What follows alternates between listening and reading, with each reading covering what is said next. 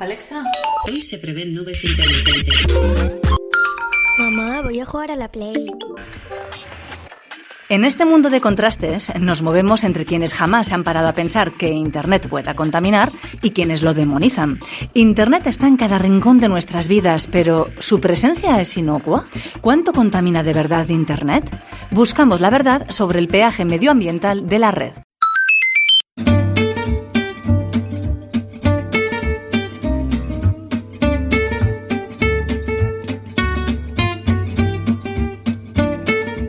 Ciencia al Punto, el podcast de divulgación científica de la Universidad Pública de Navarra.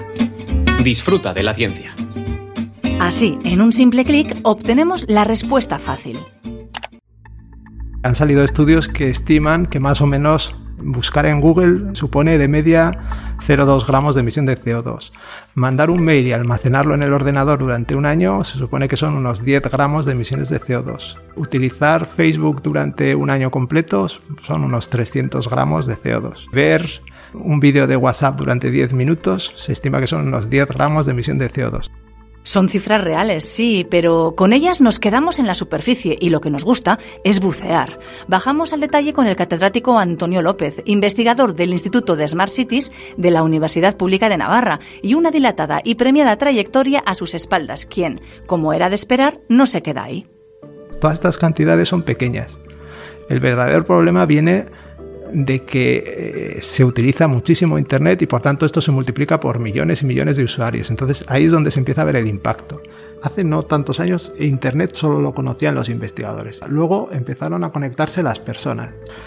Y después han pasado a utilizarlo también las cosas. Y es lo que se conoce como el Internet de las cosas. Dispositivos conectados que son capaces de comunicarse entre ellos y con las personas. A partir de ahí ha explotado el número de usuarios de Internet, tanto usuarios personas como usuarios máquinas. El crecimiento es absolutamente abrumador.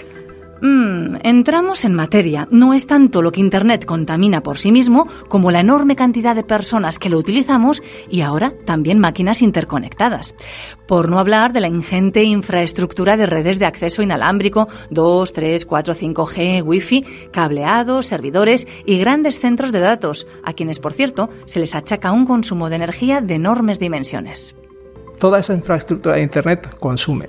Sin embargo, nos solemos centrar mucho en, por ejemplo, los macrocentros centros de datos de eh, las grandes compañías, de Google, de Facebook, etcétera, que sí que tienen un consumo bastante importante. Por ejemplo, se estima que los centros de datos de Estados Unidos consumen casi el 2% de toda la energía de Estados Unidos. Sin embargo, paradójicamente, el elemento crítico en consumo energético y en impacto ambiental de Internet está en los dispositivos que todos tenemos, más que en las grandes infraestructuras. Un teléfono móvil consume muy poco. Típicamente cuando está funcionando consume unos 3 vatios. Sin embargo, tenemos que tener en cuenta que hoy en día se está hablando de unos 20.000 eh, millones de dispositivos conectados, eh, de los cuales más de 5.000 millones son eh, smartphones. Y para el año 2050 se está hablando de 50.000 millones de dispositivos conectados. Entonces, este es el verdadero problema. Un impacto que ya se refleja en diversos estudios que aseguran que el sector de las TIC consumirá entre el 10 y el 20% de la energía mundial en 2030 y numerosas voces que gritan que Internet contamina y mucho. El consumo de energía de Internet es enorme. Según la estudio, solo el 5G incrementará la demanda de electricidad hasta tres plataformas como Netflix, Amazon Prime, Google o YouTube. ¿Crees que hay mucho sensacionalismo con estos titulares que va a ir por ahí lanzando de que Internet contamina? Sí, hay mucho sensacionalismo, hay muchos titulares que sacados de contexto pueden dar lugar a un poco confusión. Sí que es verdad que Internet consume un porcentaje bastante alto de la, de la, energía mundial. Lo que pasa es que ese consumo de energía es energía eléctrica. Si esa energía eléctrica procede de fuentes renovables en su mayoría, el impacto ambiental no es tan alto.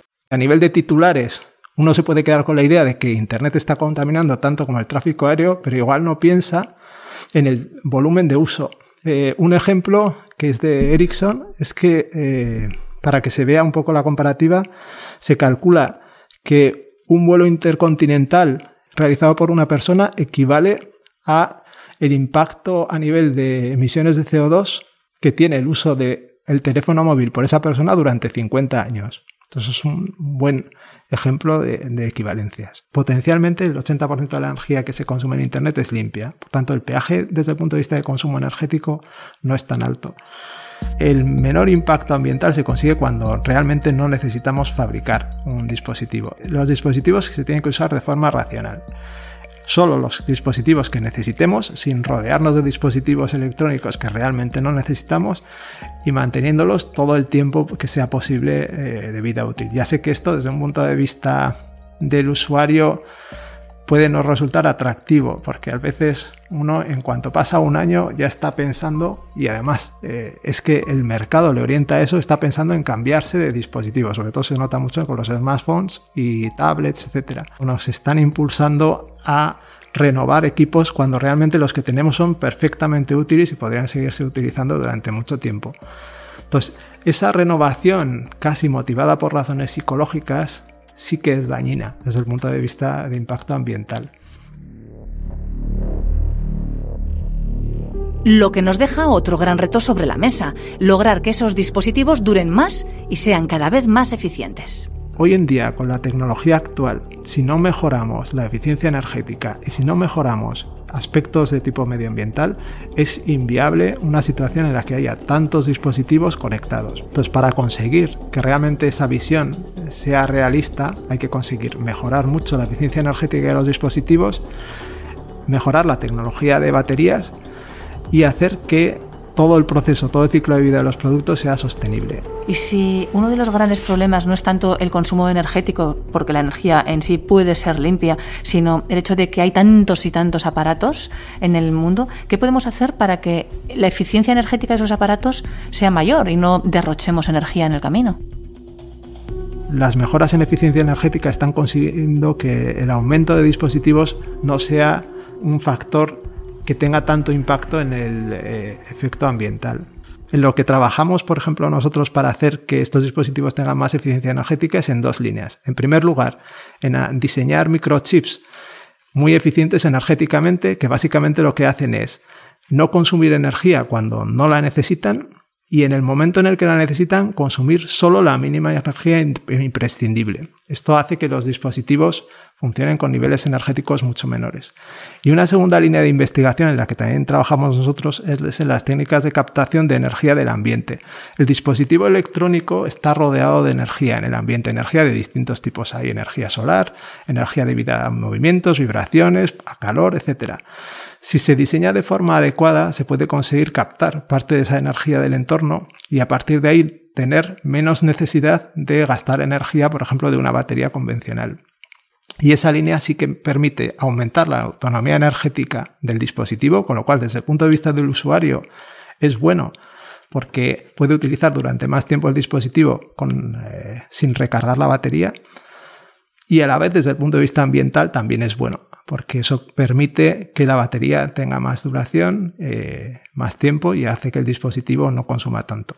Porque ahí está también el reto de las baterías, porque todos estos dispositivos necesitan o estar conectados a la red directamente, o a la red eléctrica me refiero, o tener una pila, una batería. Y las pilas buenas del todo no son, al menos ambientalmente. Sí, todos los dispositivos portátiles tienen alguna necesidad de baterías en su inmensa mayoría. Y las baterías tienen un problema ambiental aparte.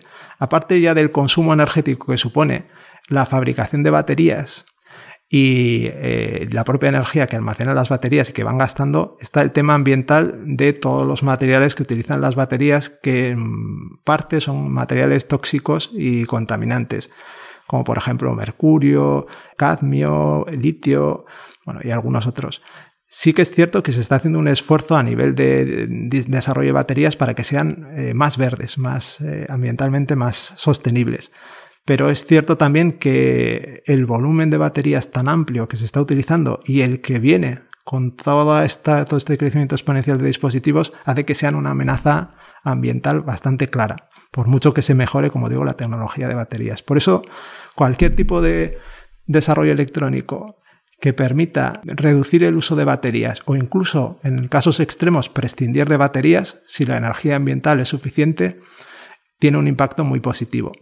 Incluso también hay ocasiones en las que lo primero que se rompe es la batería, pero ya te quedas sin el dispositivo. Eh, muchos dispositivos tienen baterías no extraíbles donde la reparación de la batería una vez que termina su vida útil es muy compleja y de hecho la mayoría de la gente opta por comprar un nuevo dispositivo cuando la batería falla.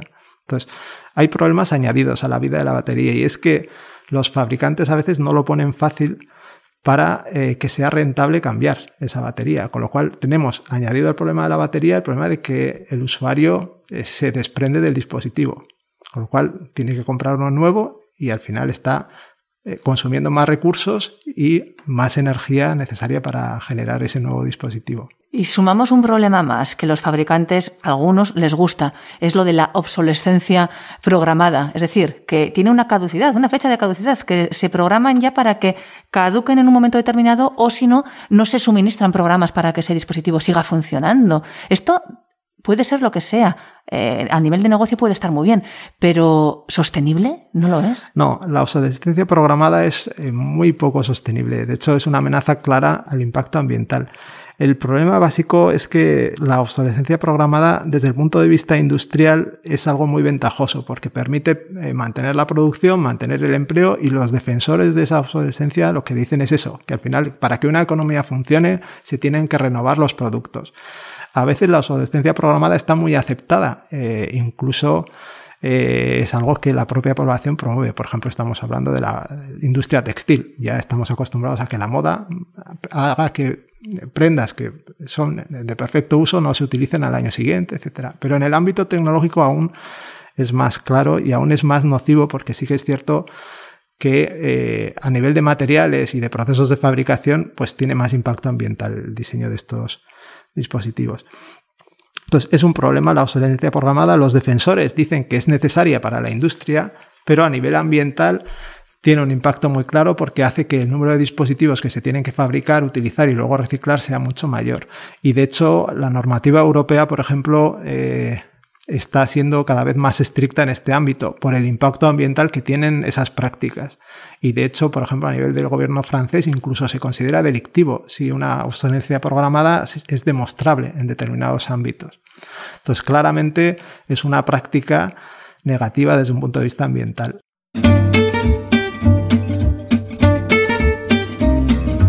De la universidad a tu mente. Ciencia al punto, lista para disfrutar.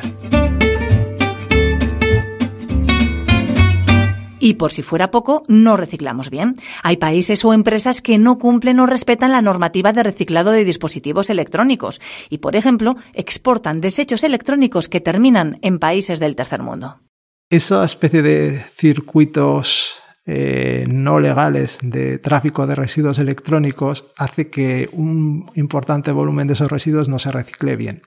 Entonces, aunque teóricamente en un mundo ideal, digamos, que si se respetaran las normas de reciclado, el impacto de los productos sería más bien bajo. En la práctica, ya digo, hay mucho residuo electrónico que se sale de los circuitos oficiales de reciclado. Ahora mismo hay una temperatura de Resumiendo, en este balance del peaje medioambiental de Internet, en la columna del debe ponemos el impacto del inmenso número de dispositivos y de infraestructuras que requiere Internet, su fabricación y también el consumo desorbitado, entre otros muchos aspectos. Pero, ¿olvidamos poner en el haber toda la energía que Internet nos ayuda a ahorrar? Es cierto, hay escenarios como por ejemplo escenarios de transporte, escenarios de logística en distribución de mercancías, gestión del tráfico, que soportado por las tecnologías digitales e Internet eh, tienen menor impacto ambiental. Y también el fomento del teletrabajo, por ejemplo, soportado en tecnologías digitales, también consigue reducirlo. Es decir, hay una compensación de impacto ambiental también por el hecho de poder disponer de Internet. Lo que pasa es que es difícil de estimar. Internet tiene evidentemente un impacto a nivel de consumo energético muy alto a nivel global y tiene un impacto a nivel ambiental. Pero si la energía básicamente se consigue generar de forma renovable y si se utiliza Internet de una forma adecuada para dar soporte a la sostenibilidad energética en otras áreas, en realidad Internet está haciendo un favor, digamos, desde un punto de vista ambiental, pensado de una forma global. Si tuviera que decir qué medidas podrían ayudar más a disminuir el peaje ambiental de Internet, yo me centraría más en los dispositivos electrónicos y en el uso racional de esos dispositivos. Comprar menos dispositivos electrónicos y comprar solo los necesarios y realmente utilizarlos durante el tiempo que se pueden utilizar de una forma razonable. El menor impacto ambiental se consigue cuando realmente no necesitamos fabricar un dispositivo. A veces las cosas no son blancas ni negras, hay mucho alarmismo, mucho titular, eh, muy estridente, pero la realidad es que, como en muchos otros ámbitos, la tecnología bien utilizada puede ayudar a, a mejorar el impacto ambiental. Utilicémosla bien, nada es blanco o negro, nada es bueno o malo hasta que llega a nuestras manos. Ciencia al punto el podcast de divulgación científica de la Universidad Pública de Navarra. Directo a tu mente.